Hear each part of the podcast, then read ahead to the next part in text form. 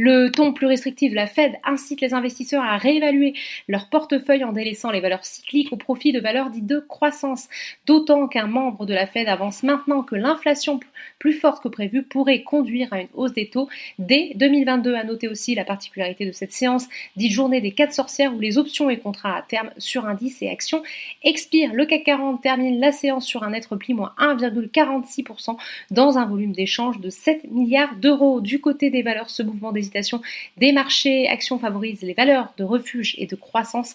La tech profite évidemment de ce refroidissement, presque 1% de hausse à la clôture pour Téléperformance, plus 0,36% pour Dassault Systèmes, le luxe, et lui aussi à l'honneur avec Hermès qui gagne encore 0,33%. À l'inverse, AXA est pénalisé par de nouvelles demandes d'indemnisation des restaurateurs. Le titre perd 3,65%.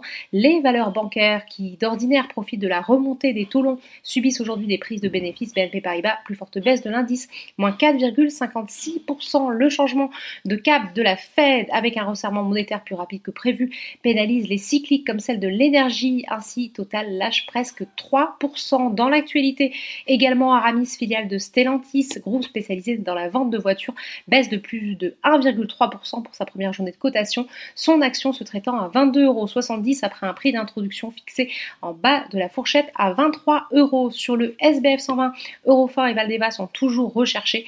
A contrario, McPhee Energy est pénalisé par des changements de recommandations, conséquence de prévisions de CA revues à la baisse. Enfin, outre-Atlantique, c'est une séance très volatile en raison de cette séance des 4 sorcières avec des contrats qui arrivent à échéance. Impossible relèvement des taux dès 2022 pour juguler l'inflation pousse également à la baisse la bourse de New York. Voilà, c'est tout pour ce soir. N'oubliez pas, toute l'actualité économique et financière est sur Boursorama.